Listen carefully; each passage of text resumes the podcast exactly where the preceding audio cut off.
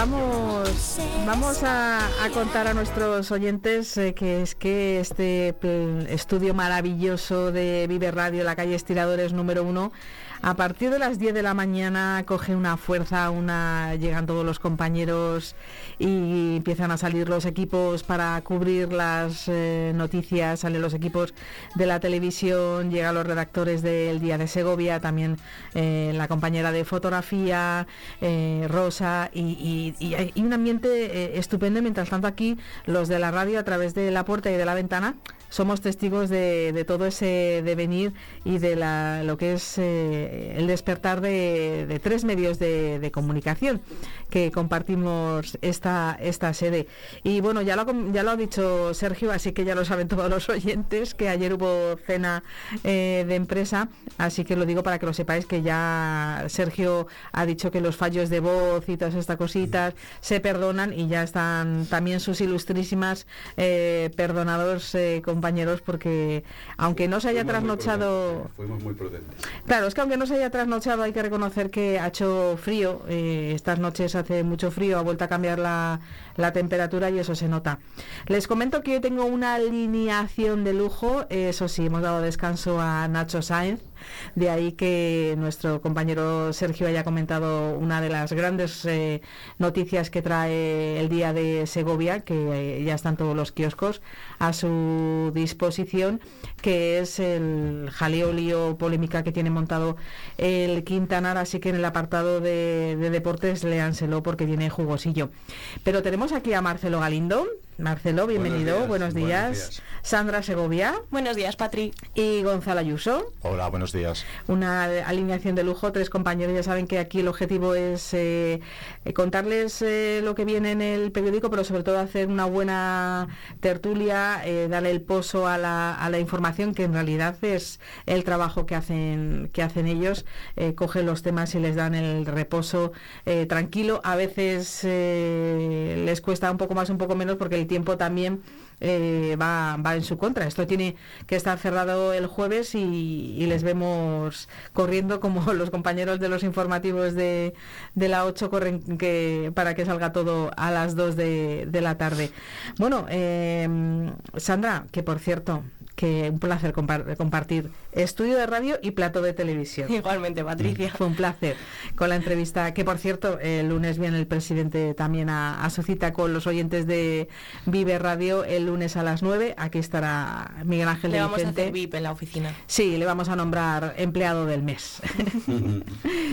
a ver qué, nos cuenta, porque la verdad que viene también muy, muy interesante el mundo de, la provincia, porque si queréis chicos empezamos eh, por ahí, porque tanto lo sabe Marcelo como Gonzalo y ya lo está viendo Sandra, que cuando llega diciembre aquí hay que hacerse un máster de economía y de qué capítulo significa cada uno y vas a las ruedas de prensa de presupuestos y la cabeza te dice como sigas así, voy a petar.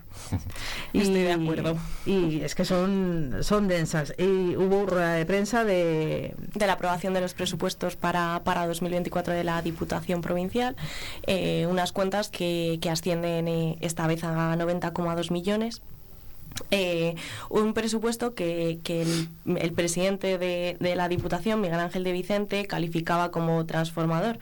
Eh, sí que dentro, destacar que dentro de ese presupuesto el 24% de, mm, casi el 24% de, de la cuantía irá destinado a inversiones.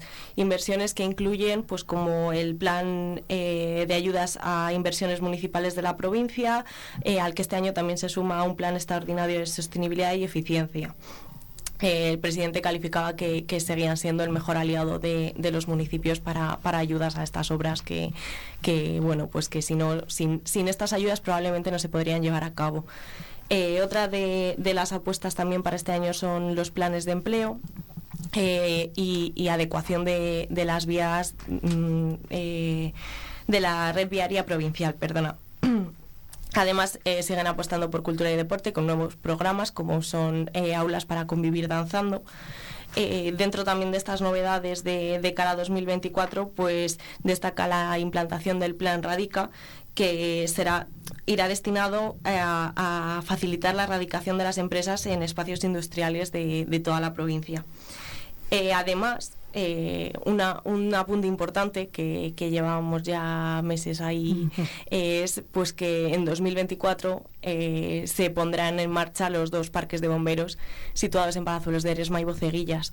Eh, unos parques de bomberos que al final han costado alrededor de los 8 millones de euros y que se espera que ya para septiembre-octubre pues, pues estén en funcionamiento. Eh, mm, bueno, además, eh, dentro de, ya no solo de presupuestos, sino también de, bueno, sí, también de presupuestos, te iba a decir, eh, hablando de la entrevista que, que, le hicimos el otro día al, al presidente de la Diputación, una de las grandes incógnitas que, había era que iba a, pasar con el Palacio de Congresos, que, que, para 2024 no tiene una financiación, una partida destinada a, a, eso que queda, que, se supone que solo es el interior, el, el mobiliario interior. Con, qué, con qué tranquilidad, ¿no? Decía, no hay prisa. No hay prisa, sí. También adelantaba que, que esperaba que se pudiesen iniciar ya los eh, esas últimas pinceladas de este 2024 y finalizarlas antes de que acabara esta legislatura. Veremos a ver qué, qué es lo que pasa. Es lo bueno que tiene, ¿verdad, Gonzalo Marcelo? Nosotros que ya llevamos unas cuantas legislaturas a nuestras espaldas, no que hayamos sido nosotros los responsables de los proyectos, pero qué fácil es, ¿verdad? Eh, tuvimos elecciones el 28 de mayo.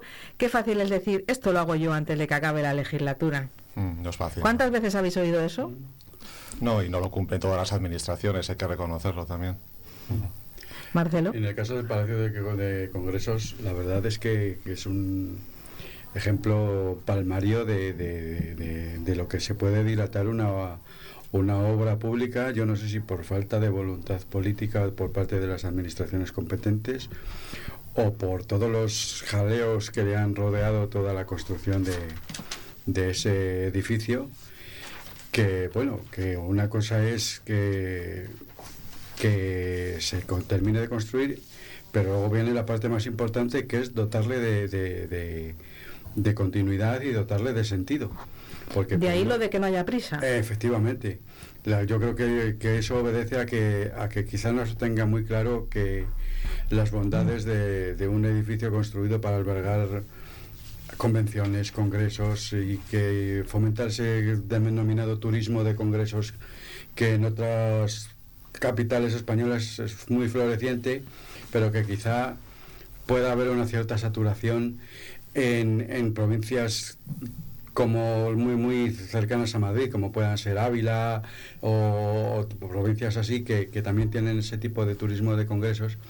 Y posiblemente la Diputación se tiente la ropa a la hora de, ponerlo en marcha pensando en que, bueno, si lo ponemos en marcha y lo después vamos a tener dos o tres iniciativas al año, quizá, no sé, yo creo que eso hay, que trabajarlo mucho, hay que buscar sinergias con, no solamente con Madrid, sino con otras provincias, con otras grandes provincias que puedan de alguna manera, tenemos, tenemos el AVE muy cerca y es un, elemento de comunicación muy importante que puede traer a, a grandes empresas no solamente de la comunidad de Castilla y León o de Madrid, sino de otras provincias, de otras comunidades que puedan elegir Segovia como un destino para ese tipo de congresos. Y yo creo que en ese sentido, yo creo que la Diputación está, está tentándose la ropa y pensando en, cómo, de alguna manera, motivar a, las empresas y a, los sectores eh, empresariales para que puedan elegir Segovia como, como su destino. Las comunicaciones con ese Palacio de Congreso, yo creo que eh, Marcelo ha puesto ahí eh, algo que me parece muy, muy interesante, porque eh, se ha hablado mucho de lo que le falta al acceso al, AVE con toda esa zona de la carretera de la Granja, Palazuelos, el Real Sitio de San Ildefonso. Siempre hemos hablado de esa salida que le falta a, a, la estación a la estación del AVE. Y ahí también... Mm, sí, es algo que demandan los ciudadanos, pero que también tiene otras consecuencias, como puede ser la de dotar a, este tipo de servicios de, unas mejores comunicaciones, obviamente, claro. También eh, Sandra lo sabe porque lo comentamos eh, mientras preparábamos la entrevista y es verdad que luego al final, bueno, pues el tono de la entrevista va por otros eh, derroteros y, no y no da tiempo a, todo, pero yo siempre he reflexionado respecto al, al Palacio de Congresos en comparación con el con el CIDE que el CIDE está muy expuesto, está cerca, le vemos casi a diario, está cerca de... mucha gente pasa por allí, pero el Palacio de Congresos tiene la suerte, lo digo para los eh, eh, miembros de la corporación que está ahora al frente de la Diputación Provincial, de que está eh, miajilla escondido.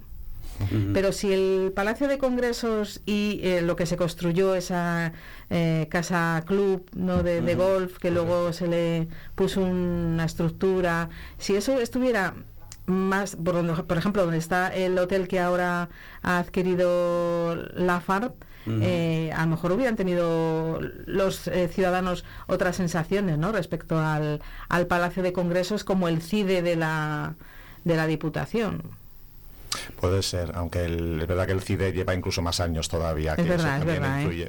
Eso también es verdad. Le gana por invertido. Le gana por goleada en, en ambos sentidos, en presupuesto y en, mm. y en tiempo.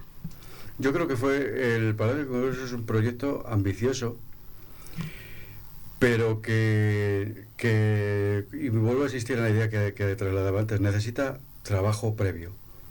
O sea, contar con la infraestructura es muy importante, por supuesto. Y contar con una infraestructura accesible es todavía mucho más importante, porque como bien dices tú, al CIDE te la encuentras, pero al Palacio de Congresos hay que ir. Esa es un poco la, la filosofía. Yo creo que si se, en ese sentido todas esas comunicaciones que, que se pueden hacer conectando eh, la, las vías, el, vial de acceso al AVE por esa zona y todo eso que se la autopista. Exactamente.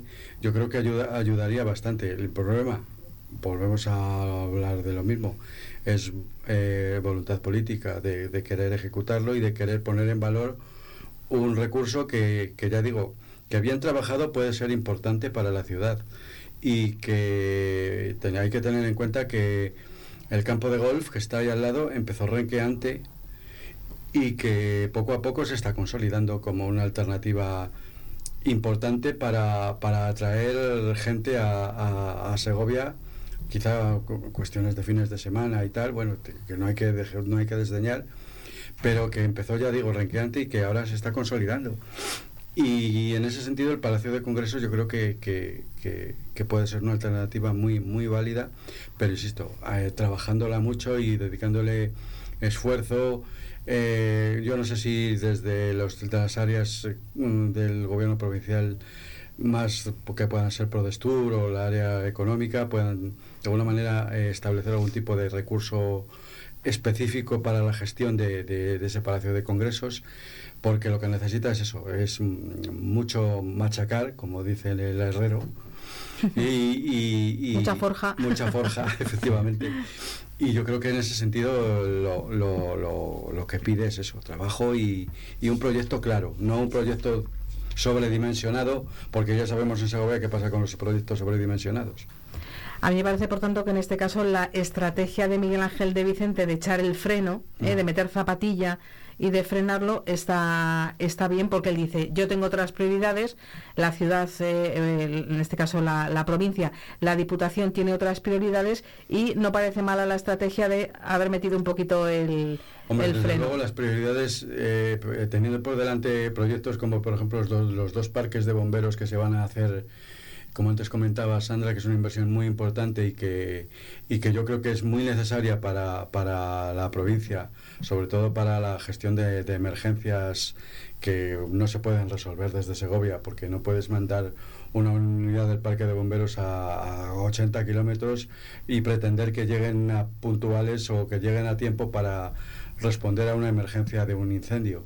Por lo tanto, y además en otras provincias, en otras provincias se han hecho parques similares con, con, éxito. Hablando de, por, por, cerrar el, capítulo dedicado a la Diputación y abrir otro melón que me apetece muchísimo porque eh, me he despertado mm, con una sonrisa cuando he visto la información. Bueno, es que yo sola aquí en el estudio lo que me he reído con el capítulo vigilante de seguridad. Me voy a la gasolinera. pero ese melón le abro enseguida. Pero por lo que decía mm, Marcelo de, los bomberos, también decía eh, Sandra, el presidente, que es verdad que esa zona norte, la zona que linda con Peñafiel e Iscar, eh, parece que van a querer eh, continuar, puesto que es verdad que con Palazuelos y Boceguillas esa zona se podría quedar un poquito desmarcada y que querían seguir los, los convenios. Pero es verdad que hay muchas diputaciones, y ponía muchos ejemplos el presidente, muchas diputaciones que tienen su servicio de bomberos. Además, también dejaba abierta la posibilidad de que si se mejoraban las condiciones del convenio con el Ayuntamiento de Segovia, renovar también ese convenio con, la capital. Veremos a ver qué, sucede.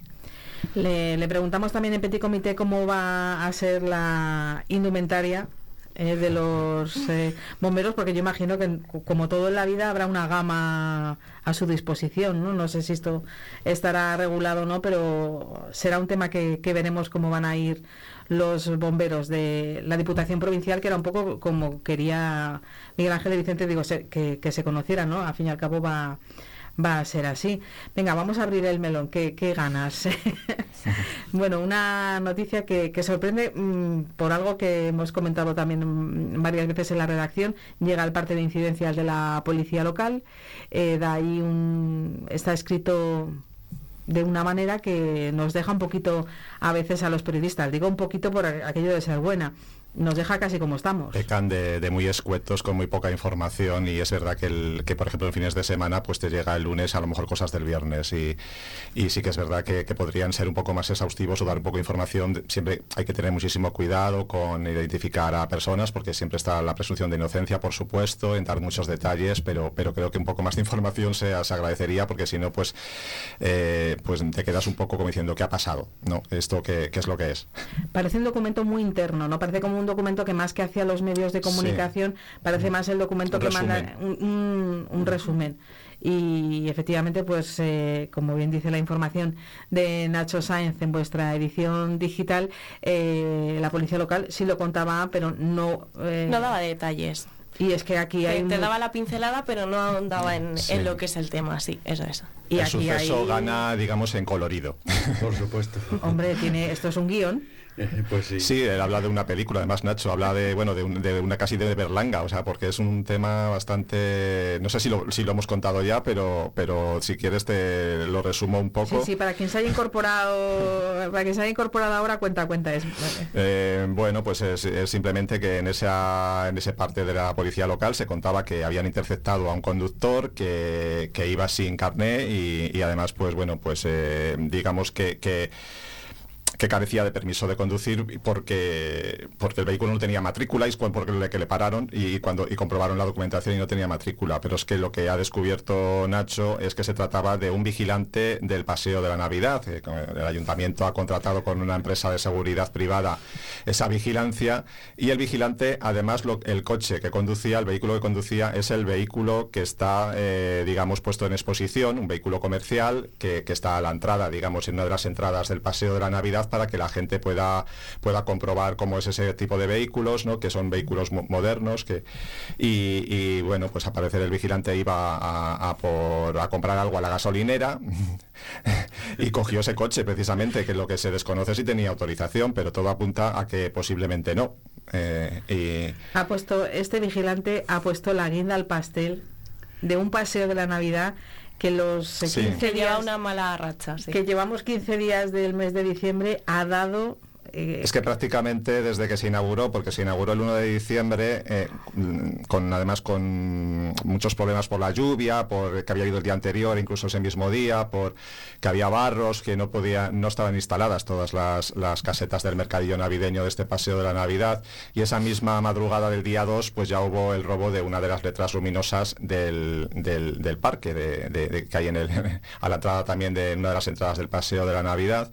Y luego además es que se han producido hurtos eh, varias veces, al menos dos en, las casetas del mercadillo y se han producido otros actos vandálicos en las proximidades, en la Plaza de San Martín, en la, Plaza Mayor. Eh, el alcalde y el equipo de gobierno pues dicen que es que parece que es que los actos vandálicos, los camberradas que se pueden calificar en algún momento pues que se han cebado con, estas cosas navideñas y es casi inexplicable y eso ha hecho que se mejore la seguridad que también esta semana hemos tenido pues eso un tema polémico por si las cámaras que se han instalado son de videovigilancia o no, si graban imágenes, si pueden colisionar con la ley de protección de datos. Desde el equipo de gobierno aseguran que no es así, que simplemente pues detectan movimiento y al guardia de seguridad, que esperemos que no sea el mismo, pues pues le sale en una aplicación de tablet o de móvil una alerta para saber que hay un movimiento en solo en el recinto que forma parte del paseo de la Navidad porque digamos que lo han acotado de una forma virtual para que en la aplicación solo salga cuando ya está cerrado por la noche que hay movimiento y pueda ir a comprobar qué es, qué es lo que está ocurriendo. Esa es la explicación que nos han dado desde el equipo de gobierno.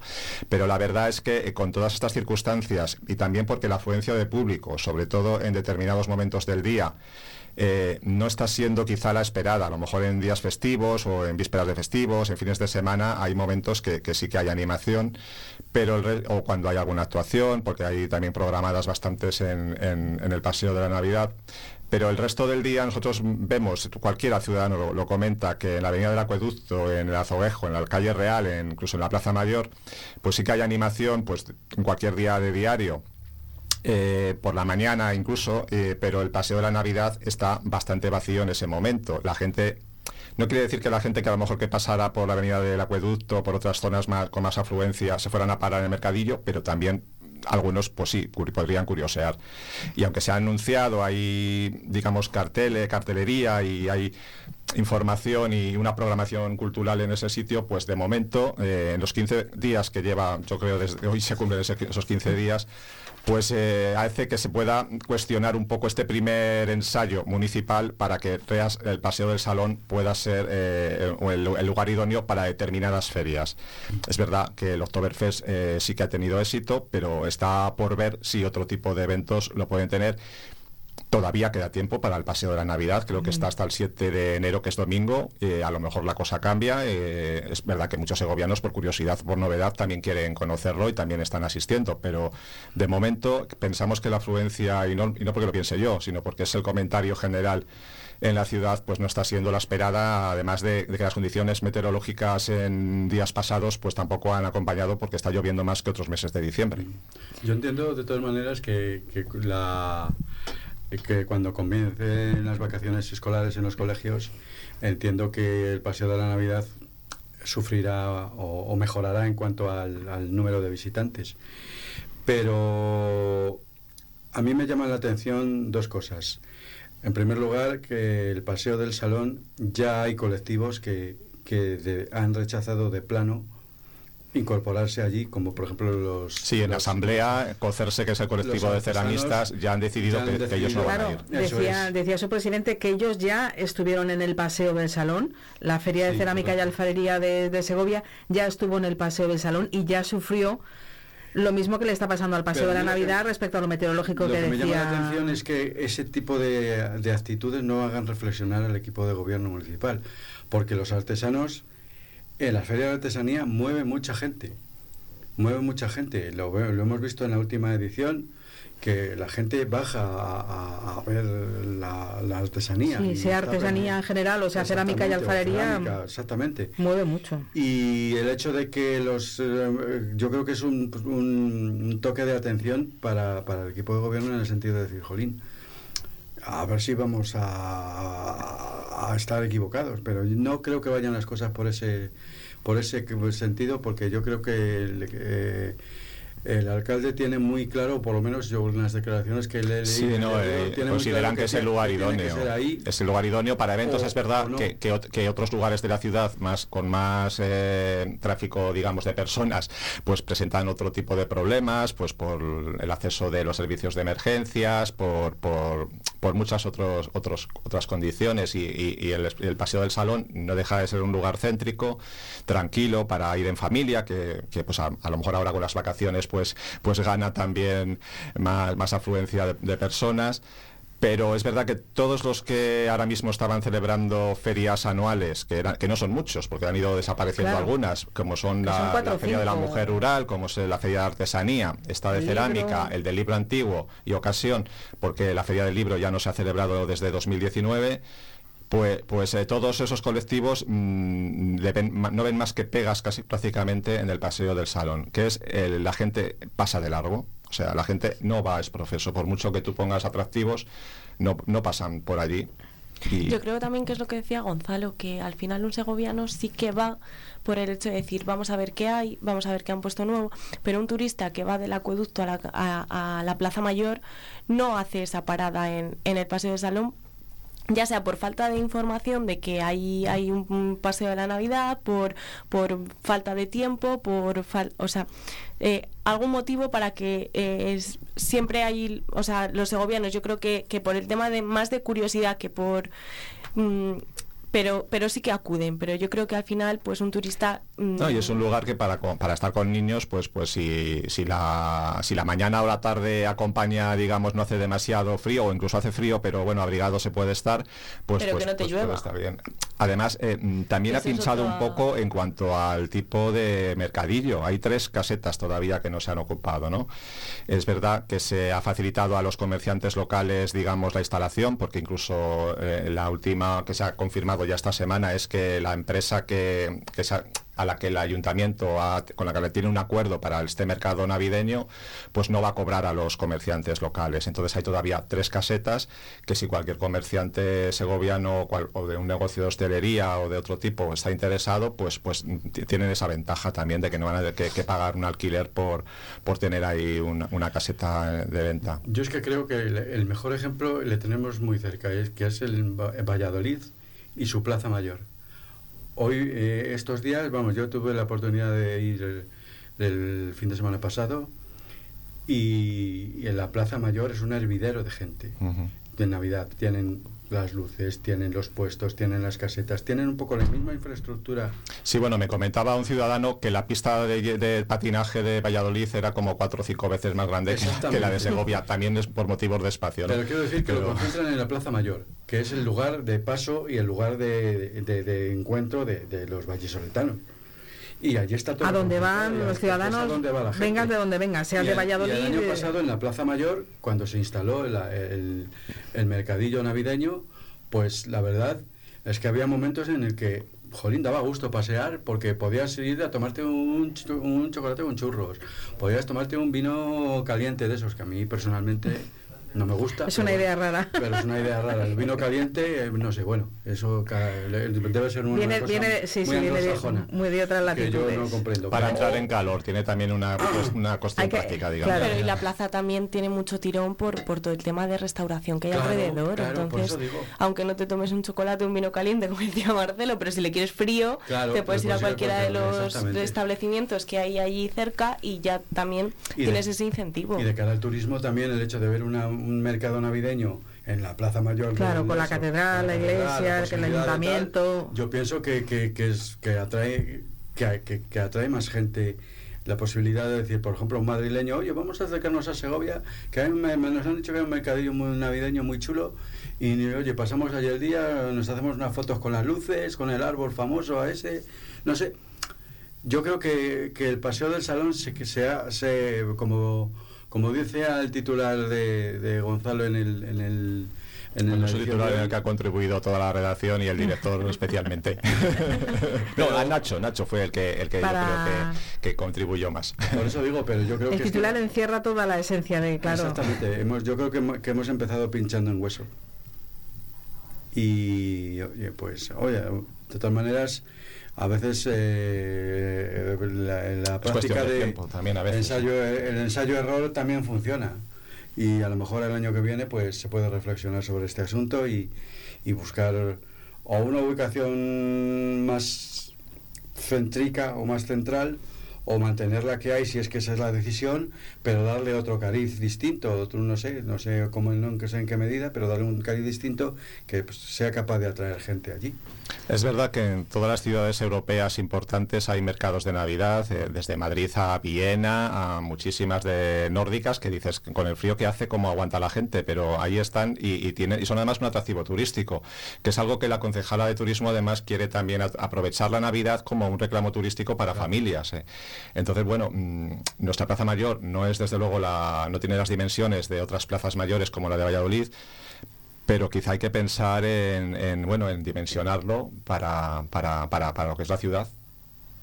Y pensar, sí, sí, en, en las condiciones de meteorológicas y en muchos, en muchos sí. otros aspectos. Antes de, de, despediros, no sé si hay algún titular más que queráis eh, dejar en, en, encima de la mesa de la portada. el tema de la universidad el de tema la de la universidad de bueno de, de, la tan ansiada escuela de enfermería 38 años de espera para implantarla en Segovia y parece ser que hombre to, todos los comienzos son difíciles. Están ubicadas ahora provisionalmente en el edificio del campus María Zambrano a la espera de que el edificio Santiago Hidalgo haga las obras oportunas para acoger el las, las aulas y las aulas y las prácticas también de, enfermería pero el hecho de que bueno la, la ley de incompatibilidades impida que eh, cinco de los ocho profesores de la plantilla puedan completar el, trabajo académico pues es, es preocupante desde el vicerrectorado de la UBA se manda un mensaje de tranquilidad, el vicerrector García Matilla manda un mensaje de tranquilidad, asegura que el segundo cuatrimestre va a comenzar con nuevas contrataciones que se ajusten ya a la, a la legalidad correspondiente eh, en cuanto al tema de incompatibilidades. Y, y bueno, que, que, en ese sentido no, el mensaje es de tranquilidad. Los alumnos por lo que nos consta aquí, eh, tiene la mosca detrás de la oreja, obviamente. Mm. Porque, ah, de hecho, el curso empezó con una semana de retraso porque no hubo profesores que nos incorporaron. Eh, ahora, a última hora, el último trimestre, el último cuatrimestre, se encuentran con esta y contingencia de que ha habido profesores que han tenido que forzar eh, sus clases teniendo en cuenta que podían incurrir en esas incompatibilidades y les podía cargar algún tipo de problema pero han forzado hasta poder terminar ese, primer, temario, ese primer... primer, cuatrimestre. Y los alumnos lo que reclaman es que la, la, la, universidad les garantice que van a seguir los mismos profesores con el mismo temario y con y que van a ser evaluados por los mismos profesores, no por otros distintos. Entonces, hombre, yo creo que son problemas de ajuste que en el fondo pues se resolverán porque siendo cuestiones burocráticas pueden tardar más o tardar menos, pero se resolverán. Pero bueno, lo que sí que deja un poco es el regusto mm.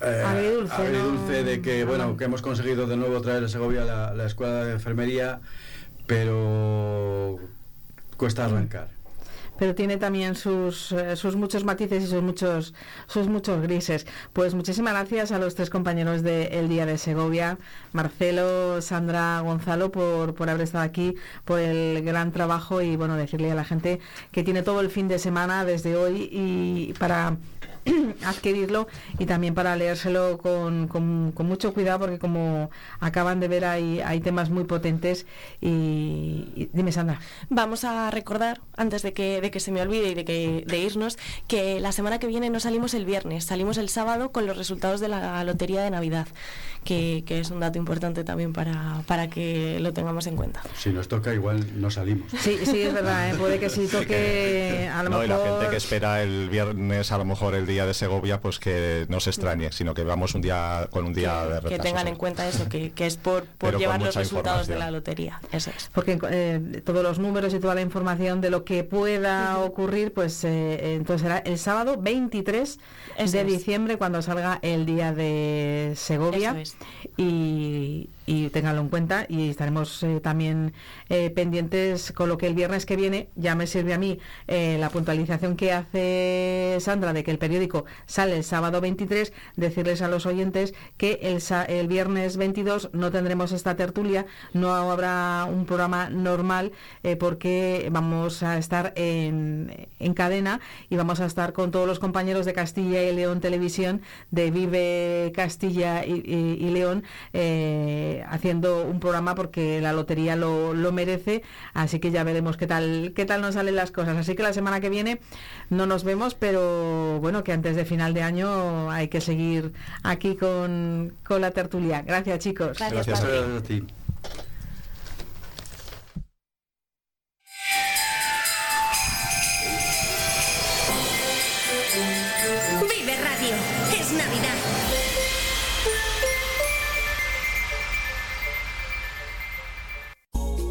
Celebra la Navidad con nosotros en Los Naranjos, en Torre Caballeros. Abrimos todos los días con comidas o cenas especiales para empresas y familias. Menús adaptados, ambiente acogedor. Haz de tu Navidad una experiencia deliciosa con nosotros. Reserva ahora y déjanos ser parte de tus celebraciones. La cocina de mar, cocina valenciana en Torre Caballeros Los Naranjos, donde cada bocado es una celebración. En un momento, esa comida tan especial, desde la granja Mi Mesa y con todo el sabor de la tradición castellana. Cochinillo, cordero asado y conejo de Segovia, calentar y listo para disfrutar. Y un precio fantástico porque en Cooperativa Mesenor no hay intermediarios. Entra en mesenor.es y tú eliges. También venta directa a nuestra cooperativa. Productos Mesenor, sano en origen, sano en tu mesa. La Junta de Castilla y León impulsa las inversiones y obras de tu ayuntamiento para que tengas unos servicios e infraestructuras modernas, eficaces y sostenibles. Porque nos importas, porque te lo mereces. En tu pueblo o en tu ciudad, aquí invierte Junta de Castilla y León. Muñoz Hostelería Distribución y venta de productos para hostelería, conectividades y particulares. Ven a vernos y disfruta del placer de comprar en el comercio tradicional. O si lo prefieres, ahora también desde la comodidad de tu casa en tiendaarticuloshostelería.com. La otra forma de ir a comprar. Estamos en el polígono de Ontoria, Muñoz Hostelería, la fuerza de lo cercano. Felices fiestas. En la Central Sindical Independiente y de Funcionarios, todo lo que hacemos es gracias a ti, porque con tu confianza y apoyo, tú lo haces posible. CESIF es otra clase de sindicato, independiente y profesional, transparente y cercano, sindicato más representativo en las administraciones públicas de España y en muchas empresas privadas. Sea cual sea tu profesión, en la función pública o en la empresa privada, CESIF es tu sindicato. Afíliate a CESIF. Tienes la palabra. La Junta de Castilla y León impulsa las inversiones y obras de tu ayuntamiento para que tengas unos servicios e infraestructuras modernas, eficaces y sostenibles. Porque nos importas, porque te lo mereces. En tu pueblo o en tu ciudad, aquí invierte Junta de Castilla y León.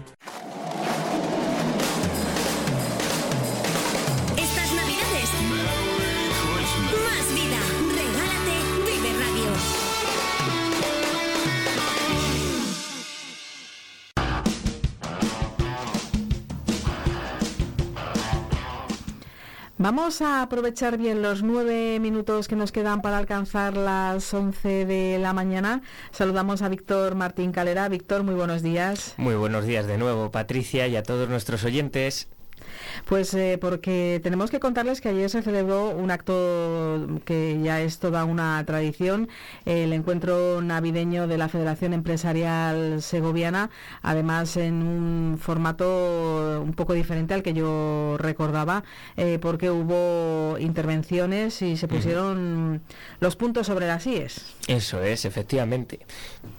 Disculpa. En primer lugar nos atendió a los micrófonos, a los medios de comunicación Andrés Ortega, el presidente de la FES, y luego sí que es verdad que para iniciar el acto hubo una serie de declaraciones de diferentes eh, autoridades, tanto empresariales como políticas que hablaron sobre eh, diversos temas, actualidad y bueno, pues también para felicitar un poco las fiestas y, y disfrutar de pues el objetivo del evento, que es lo que nos dijo Andrés, es, eh, como bien has dicho, poner los puntos sobre las es una valoración del 2023, de cómo ha ido, de hablar entre las empresas de cuáles son las necesidades, retos, etcétera, etcétera, y eso es un poco lo que lo que se hizo en este evento. Pues vamos a escuchar a Andrés eh, Ortega, el presidente de la Federación Empresarial Segoviana.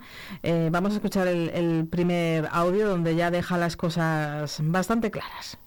Los empresarios nos vamos a tener que enfrentar a dificultades, dificultades que no solamente vienen por la ralentización económica, que ya estamos viendo cómo esa ralentización económica, de la que venimos hablando por otro lado desde FES desde hace tanto tiempo, pues ya la tenemos aquí en las puertas, sino de esos nuevos retos que nos va a suponer la incertidumbre a la que nos está sometiendo el nuevo Ejecutivo, el nuevo Gobierno de la Nación. Estamos viviendo un momento en el que no podíamos, yo creo que ninguno de nosotros, imaginar y esperemos que las consecuencias pues podamos eh, asumirlas y podamos llevarlas todos. Estamos encontrándonos además dificultades y ataques hacia los empresarios injustificadas y hoy eh, además ese es el día de poner de relieve el valor de los empresarios ¿no? y la importancia de los empresarios, la importancia de que los empresarios estén en la sociedad porque es que además si no hay empresa pues no hay absolutamente nada, ¿no? Entonces no entendemos, nos parece tan inadmisible cómo pueden haber políticos, políticos en el gobierno, políticos en activo representando al gobierno de esta nación que puedan estar eh, hablando continuamente de mal de los empresarios. Empezaba con fuerza las eh, declaraciones del presidente de la patronal eh, segoviana. A pesar de ser un encuentro navideño, como decíamos, hay que hablar claramente de cómo, de cómo está la situación, también se planteaban los retos también encima de la mesa. Sí, de cara al 2024, pues eh, qué es lo que se pueden encontrar, ¿no? Las dificultades, qué, eh, qué es lo que tienen planificado, etcétera, etcétera. Y estas eran las palabras de Andrés Ortega. Tenemos retos como es la situación eh, a nivel global. Eh, hay una ralentización importante de la economía que se está notando. Alemania, Francia, que son dos motores importantes de la economía europea y además dos países donde nosotros exportamos y que dependemos de ellos. Italia no está tampoco muy bien. Pues bueno, todo eso hará que nosotros tengamos que ir sufriendo. Es verdad que aquí tenemos un sustento importante con el turismo y el turismo de momento sigue apoyándonos con las cifras y los datos de visitantes y son muy positivos y tenemos retos importantes también en los que trabajar en FES en, este próximo año como son el puerto seco que es un objetivo que tenemos que no es solamente un proyecto que será una realidad y que ya este 2024 estaremos trabajando por esa realidad Puerto Seco, Prado del Hoyo, Polígono de los Itales, que vendrán además a reforzar nuestra industria, que es algo importante para el tejido empresarial segoviano. Pues efectivamente, Segovia es verdad y tal y como ha dicho muchas veces el presidente de la FE, se enfrenta a su gran reto, a su década más decisiva en lo que al desarrollo industrial se refiere con los Itales en Bernuy de Porreros y con Prado del Hoyo en Segovia capital. Otro tema del que también se ha hablado mucho en los últimos eh, tiempos, lo, lo estamos haciendo también nosotros en Vive Segovia, es de fondos europeos. Los fondos europeos no se están notando en las empresas segovianas, no están llegando a la pequeña empresa, que es donde tendría, tendría que llegar y donde más sentido tiene que llegarse. Si hablamos de la digitalización, hace poco presentábamos un estudio donde se veía el poco grado de digitalización de las empresas segovianas. Aquí nosotros vamos a seguir haciendo hincapié, vamos a seguir insistiendo, es una preocupación porque es una realidad que las empresas se tienen que digitalizar y además afrontamos nuevos retos, la factura electrónica, muchos retos a los que tenemos que ir adaptándonos y nosotros vamos a estar ahí apoyando y siguiendo para que las empresas se puedan ir digitalizando y se puedan ir actualizando. Vamos a escuchar dos últimos audios de Andrés eh, Ortega. Eh, va a hablar de los eh, tipos de interés y también le vamos a escuchar pues con algo normal, como suelen ser las peticiones navideñas. Afrontamos el año 2024 con mucha incertidumbre. Es verdad que los tipos de interés parece que no van a subir, sino ya se están conteniendo y se espera que se vayan relajando. Eso vendrá a ayudar que acabe no solamente a las empresas, también a las familias, pero hablando de las empresas, pues eh, seguramente podamos eh, o se puedan endeudar las empresas, eh, podamos acceder a un crédito más barato, que ahora mismo el crédito está muy muy caro. Es verdad que veníamos de niveles muy bajos, donde el, el, Euribor estaba bajísimo, prácticamente en cero, y no era tampoco normal, pero ha sido una escalada muy muy rápida muy alta y que ha hecho que los precios de nuestros préstamos hayan encarecido de tal manera que las empresas estén sufriendo y estén sufriendo mucho. Esperemos que esto alivie en algo nuestras cuentas de resultados. Certidumbre, un gobierno con altura de miras, unos políticos en general con altura de miras, no solamente al gobierno, se lo pediría a todos los políticos en general, altura de miras, afrontar esta situación que es muy difícil, es muy difícil a las que nos ha llevado este gobierno actual eh, de la nación y que yo creo que tenemos que poner todos mucho de nuestra parte para intentar comprender una situación que es inaudita, con ataques a la justicia, como veíamos ayer, eh, ataques lamentables. No somos los empresarios a quienes nos toca hablar de política, pero es que nos está afectando y afecta a la realidad de nuestra sociedad. ¿no? Entonces pedimos, pediría ese deseo de certidumbre y altura de miras. Certidumbre y altura de miras pedía Andrés eh, Ortega, el presidente de la Federación Empresarial eh, Segoviana, mandó un mensaje contundente, eh, con buenos titulares, como solemos decir los periodistas, no se mordió la lengua ni mucho menos. No, efectivamente, él fue claro, él dijo exactamente lo que pensaba y puedo suponer que en representación de la Federación Empresarial Segoviana, con las reuniones que mantienen entre las diferentes empresas que pertenecen a este organismo, a esta asociación, pues al final em, él transmite pues lo que lo que le dicen, ¿no? Y pues así de contundente fue. Y las peticiones navideñas, digamos que le preguntaron que qué le pediría a Papá Noel. Yo soy más de Reyes, Patricia. Entonces, esas eran las peticiones, que hubiese certidumbre. Pues así vamos a concluir el programa de hoy con la celebración por parte de la FES de su encuentro navideño y nosotros nos marchamos ya. Enseguida les dejamos con la programación de Vive Radio y a partir del lunes pues eh, tendremos eh, novedades porque habrá que irse poniendo ya en formato navideño. Les deseamos que pasen un feliz fin de semana, disfruten de todo lo que ofrece Segovia y disfruten, como no, de la radio. Mi fiesta en mi casa la una.